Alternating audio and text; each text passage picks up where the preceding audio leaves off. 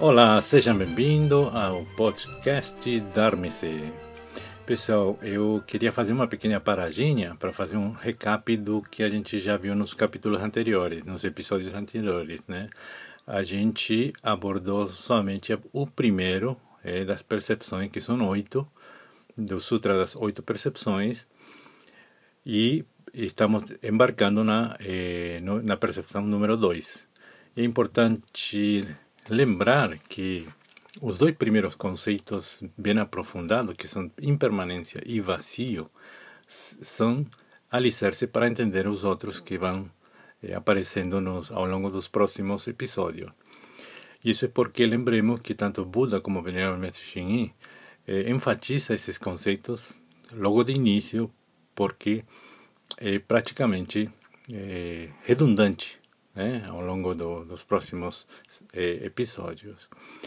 Porém, por outro lado, sabemos muito bem que, é, por mais que o mestre tenha explicado sucintamente né, e claramente esses conceitos, dependerá um pouco das causas e condições de cada um de vocês para internalizar e levar isso a uma sabedoria, um entendimento, né, que pode diferir bastante de um ouvinte do outro. Então, eu queria encorajar vocês, né, de manter presente esses conceitos eh, no cotidiano do dia, para adquirir essa sabedoria e ver se eh, tudo isso ajuda eh, e contribui na vida de cada um de vocês. Bom, falado isso, vamos abordar então o assunto da cobiça. Bom, estamos aqui de novo com o livro do venerável mestre Xinyin, o budismo puro e simples, né? um, um livro comentado sobre o Sutra das Oito Percepções do Grande Ser. E já estamos começando ano 2020, o ano do rato, ano chinês do rato. E estou aqui com Antônio, né? Olá, Antônio. estamos aqui mais uma vez para comentar sobre este livro. Vamos comentar o livro, mas antes, um feliz ano novo chinês. Feliz Ano Novo Chinês. Chinen Kuai Lan, como Por, eles dizem. Porque eh, sexta-feira passada começaram as festas lá, né? Você sabia que toda a Ásia para? Nossa. Muito, é, todo, muita, pouca gente sabe, mas o Ano Novo Chinês, conhecido como Ano Novo Chinês ou Ano Novo Calendário Lunar, ela é, é festejada lá na Coreia, Japão, tudo. Todos os países asiáticos seguem o calendário lunar. Então, nessa semana, estão todos é, sumidos. E parados, literalmente. Né? Literalmente. Já que chegou o coronavírus aí de presente pro pessoal. É, aí deu uma parada geral. Os vírus, corona, é, é Heineken, todas. Param tudo. Pararam. É, não sabia. Bom, é, queridos ouvintes, estamos aqui para embarcar a página 51, capítulo 2. E é sobre a segunda percepção, né, que a gente falou das, é, da primeira nos episódios anteriores. E agora vamos começar com a segunda percepção que fala da cobiça e a causa do sofrimento. Olha, um tema e tanto, hein, pessoal? Bom, tá atento aí, que a gente vai começar a falar dessa tal cobiça aí, porque que ela é a causa do nosso sofrimento. Cobiça, é, em português, é sinônimo de. É, ganância. Ganância? Ganância. É mesmo? É próximo do ganância. É próximo. É você cobiça algo. É, é, é, desejo também, né? Negócio de. Ah, eu desejo ter o livro, eu vou cobiçar esse livro. Mas geralmente pra gente o termo cobiça ele é pejorativo. Então quando uma pessoa cobiça algo, ela cobiça com más intenções. Sério? No, no geral, assim, né? A gente é, usa pouco cobiçar. Vamos aclarar isso porque o que, que significaria cobiçar para a gente e o que, que significaria nesse livro aqui, conforme vamos lendo, né? Sim. Cobiçar e é, ser ganancioso. É, é ser ganancioso. Uma pessoa que cobiça é uma pessoa gananciosa para a gente. A cobiça não é bem vista, a palavra cobiça não é bem vista nos olhos do português. Mas, por exemplo, a cobiçada amizade que nós temos é invejada por muita gente. Porque normalmente o termo cobiça não é muito usado exatamente porque ele não é bem visto, né? Ah. Por ele não ser bem visto, o pessoal não fala. A, a, sempre que a gente tentar usar alguma coisa no cobiça do ponto positivo, a gente vai trocar por alguma outra palavra. Mas em si, cobiça é aquela procura excessiva obsessiva. Isso, é a procura obsessiva de algo. De ah, algo. eu cobiço a tão cobiçada taça. Uhum. A gente não usa muito. Usa-se muito esse termo, mas na fala coloquial cobiça não é nem visto. Fala, ah, fulano cobiça aquilo, o pessoal já olha meio torto assim. Não gosto muito dessa palavra não. Vamos começar então. Ó, deixa eu ler um o trechinho do, do próprio Sutra das Oito Percepções sobre a questão da percepção da cobiça e a causa. Ele fala: percebam que o desejo excessivo causa sofrimento. A fadiga e os problemas do ciclo de nascimento e morte são gerados pela cobiça e pelo desejo. Nutram poucos desejos, sejam perceptivos e serão contentes em corpo e mente. Nossa, tá. Um, um belo de um trecho. É, né? deixa, deixa eu ler de novo porque acho que não entendi. Muito elegante, mas. Percebam que o desejo excessivo causa sofrimento.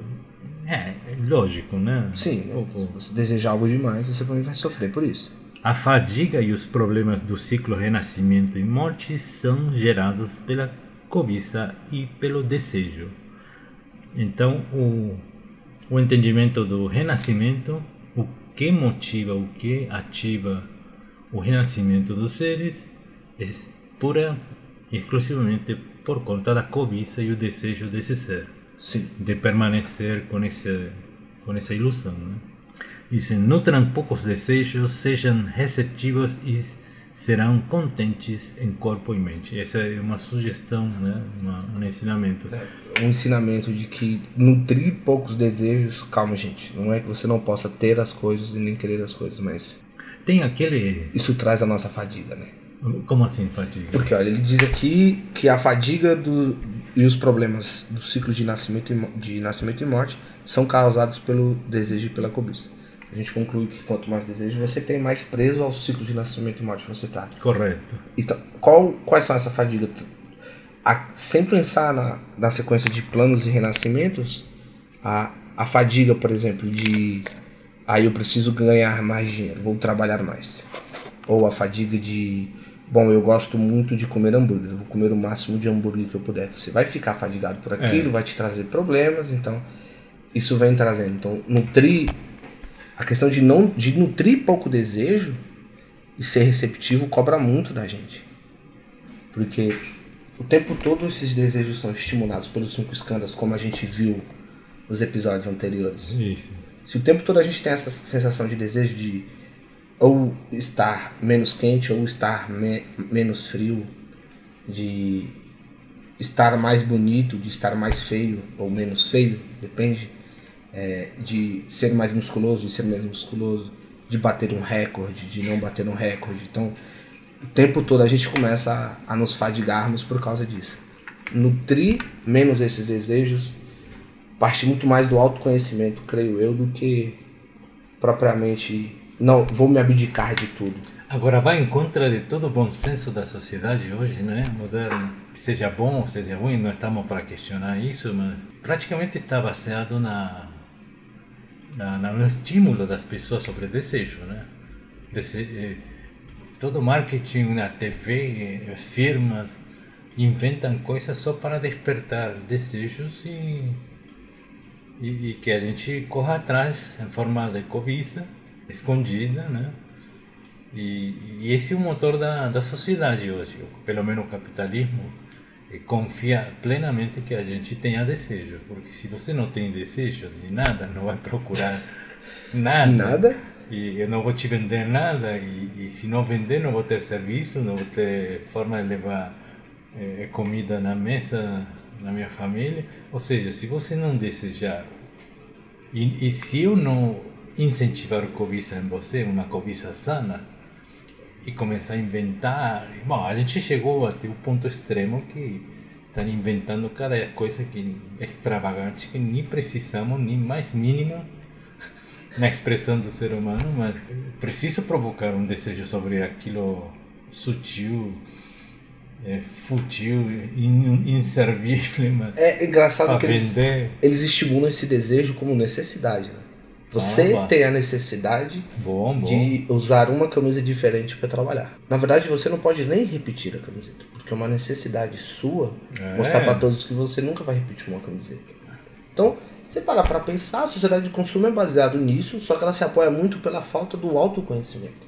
As pessoas não se conhecem. Claro, o livro em breve deve abordar isso novamente, mas você não se conhece, então você começa a ser estimulado por esse desejo, ou você até se conhece, mas você entra nesse ciclo de desejo, de desejar ter um carro melhor, mas aí você precisa trabalhar mais para ganhar mais dinheiro, para poder pagar o seu carro melhor, mas aí com um carro melhor você precisa ir para lugares melhores, e começa-se o ciclo. Aí a questão, você, foi, você especificou bem isso. É, o que realmente é necessário para nós? Isso nunca vamos saber. Né? Nunca vamos saber, né? Porque enquanto somos animais, por mais chocante que isso seja, pessoal, quem se ofender, desculpa, mas é uma realidade. É, temos necessidades que partem, porque elas são biológicas. Né? É, inclusive a própria perpetuação da espécie. O ser humano é o único ser vivo em que ele precisa de uma comunidade para viver. Vide as crianças. Uma criança, um filhote humano não é igual um filhote de gnu. O filhote é. de gnu já nasce andando, já está pronto ali.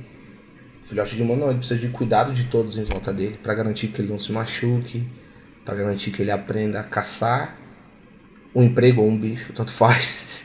que ele aprenda a se comunicar com as pessoas, que ele aprenda a liderar, ou que ele aprenda a obedecer, sempre depende.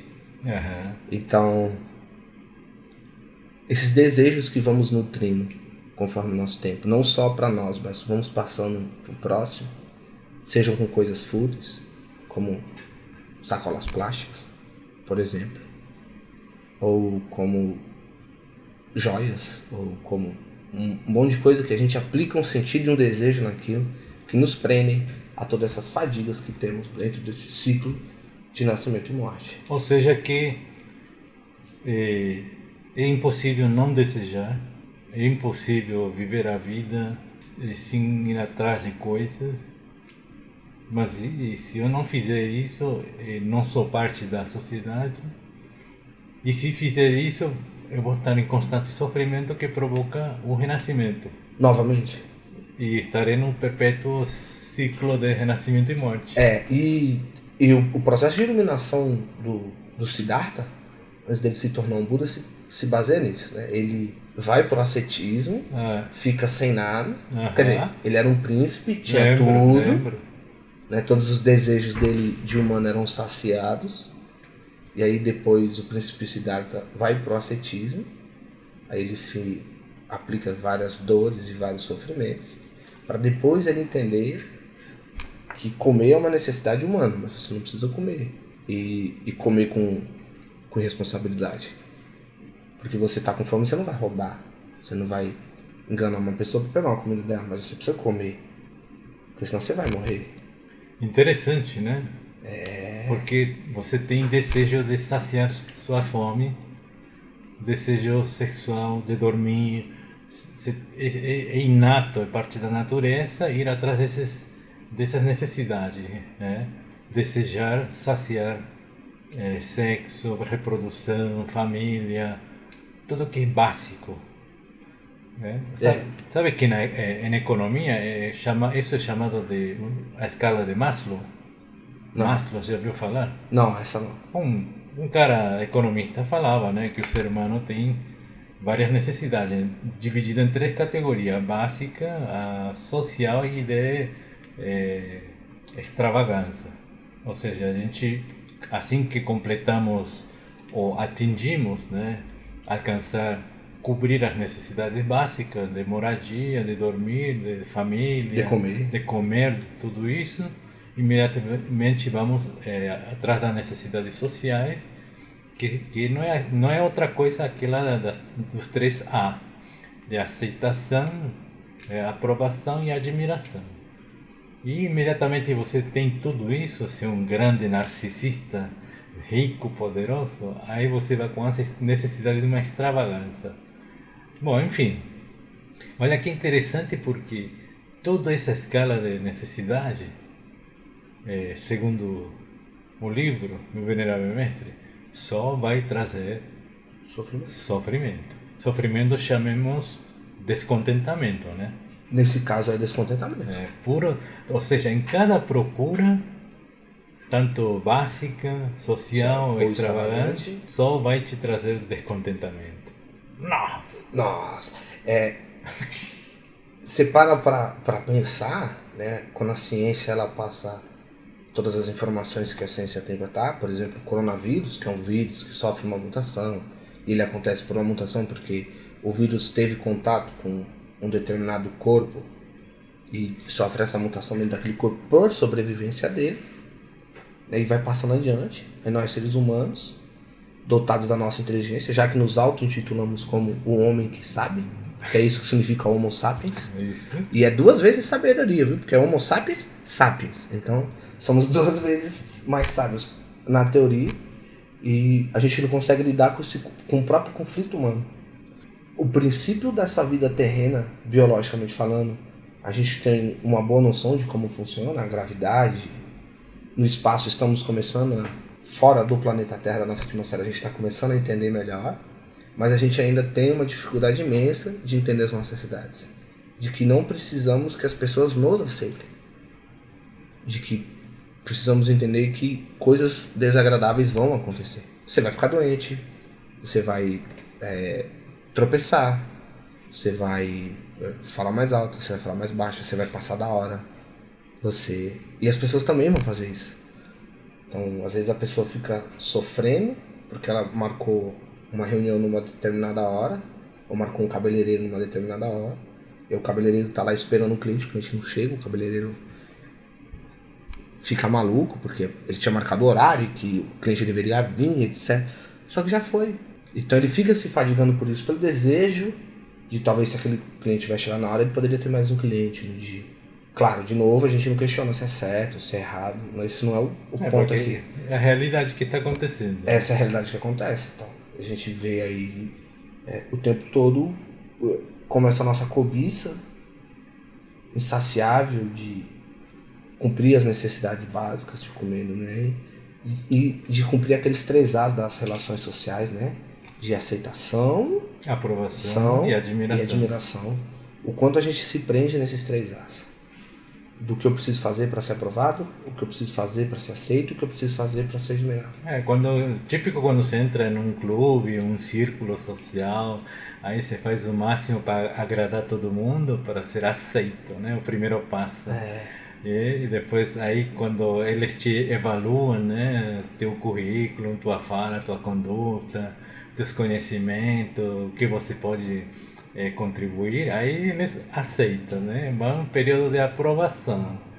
Aí próximo do já foi aprovado, você mais um membro, aí começa a política, né? Aí você, você busca a admiração das pessoas. É, você vai querer que te admirem porque você é mais lindo que o outro, você é mais. Você pensou em fazer uma obra que o outro não pensou, que melhorou a condição daquele clube, ou você fez conexões que melhorou a relação daquelas pessoas. É curioso, né? Uma notícia triste que a gente recebeu esse domingo, a, o falecimento do Kobe Bryant de ah, helicóptero, é, e como o esporte, basquete, ficou extremamente mexido com a morte do Bryant.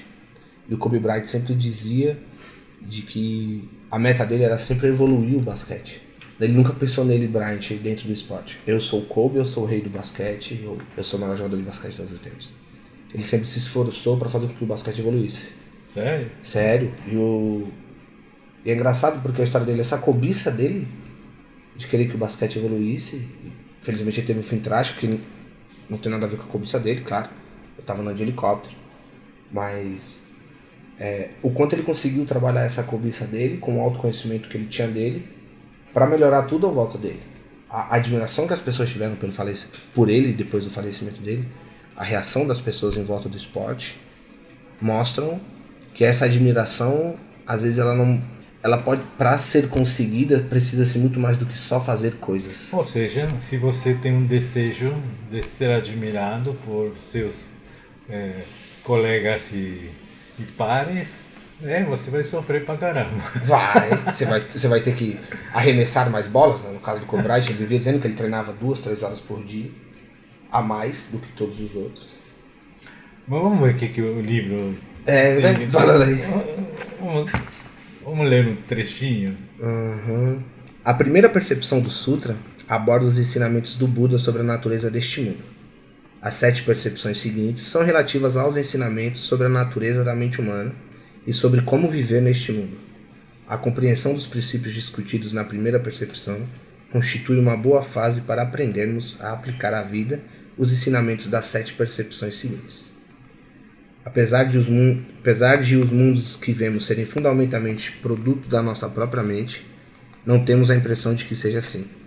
A exemplo das imagens de um sonho intenso, nossas impressões nos parecem reais, como se não houvessem sido geradas por nossa atividade mental.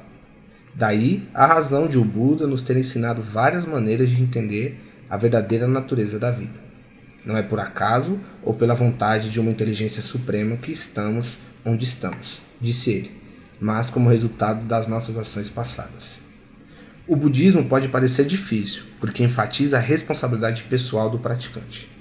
Entretanto, pergunte-se: poderia outra pessoa compreender algo por mim?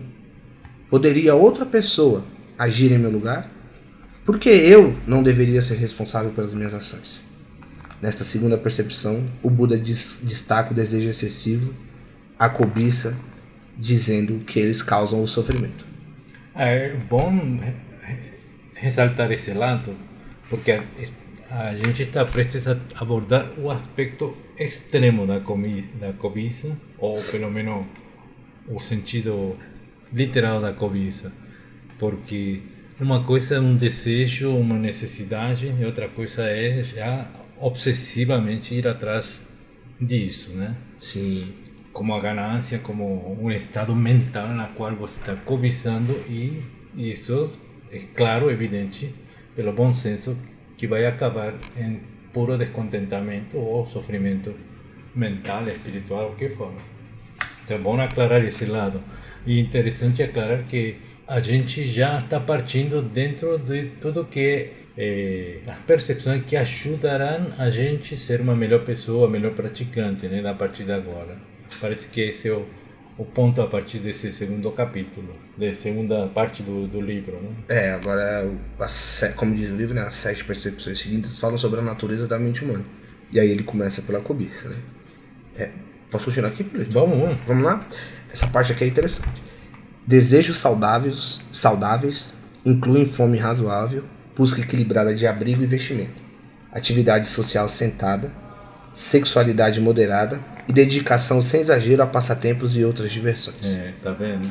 Desejo excessivo significa ultrapassar estes parâmetros. Mas a, até aí ele menciona tudo que são necessidades básicas na escala de Maslow do economista. Isso. Aqui estamos falando dos assuntos fisiológicos, necessidades moderadas da nossa biologia, que são fisiológicas. Precisamos estar tá aí, né? Para praticar, é. precisamos estar vivos. Né? Que devemos, é bom aclarar que ele sugere a mode, moderação. Isso, ele sugere a, a moderação em todos os passos. Aí, por vezes, é preciso ter sabedoria para determinar o que é ir longe demais em uma direção ou outra.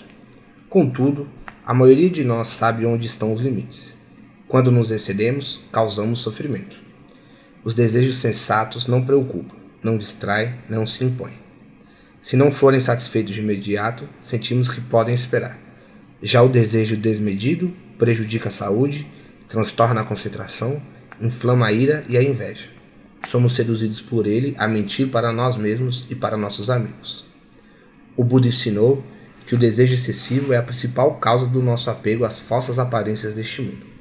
Combinado com a ira e a ignorância, prende-nos ao ciclo de nascimento e morte e às ilusões recorrentes da, que dão continuidade a este ciclo. Na atualidade, existem literalmente milhares de maneiras de sermos condescendentes com os nossos desejos. Ainda assim, quem nunca adotou que o excesso só traz dor?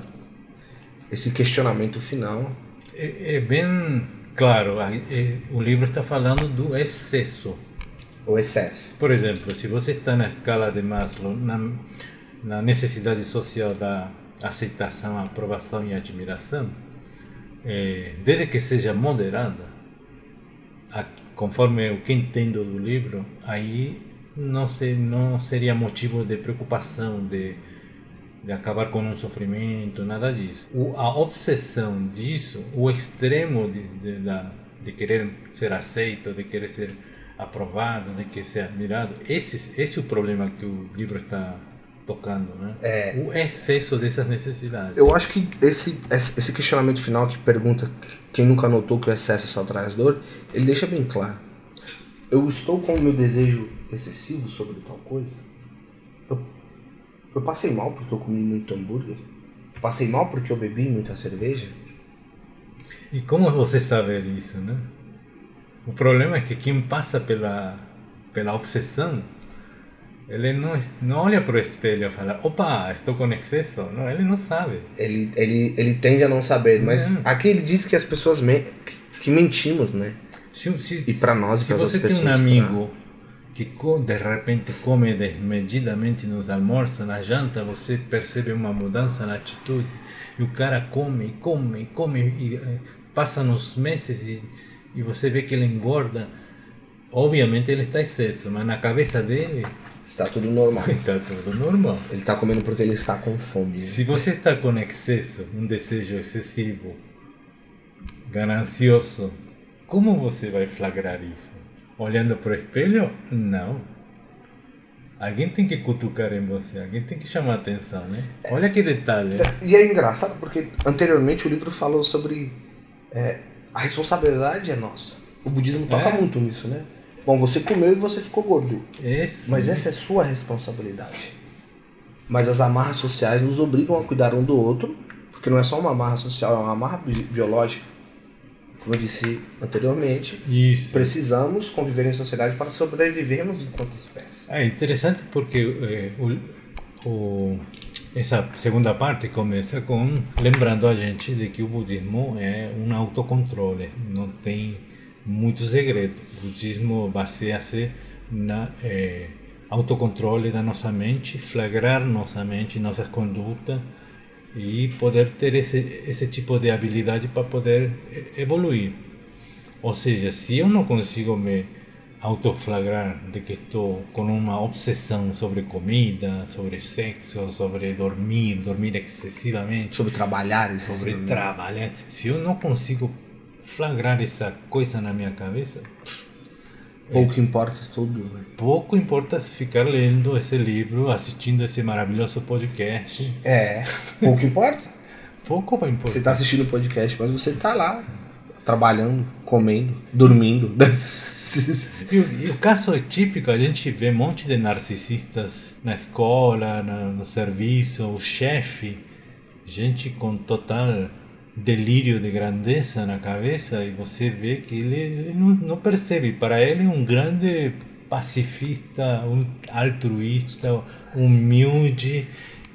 É, ele vai na vida achando que ele, que ele é um bonzinho e, e todo mundo olha para ele como um vilão da história. É, e ele acha que as pessoas não o entendem, que não é, o compreendem. Pior, né? Mas às vezes nem ele se compreende.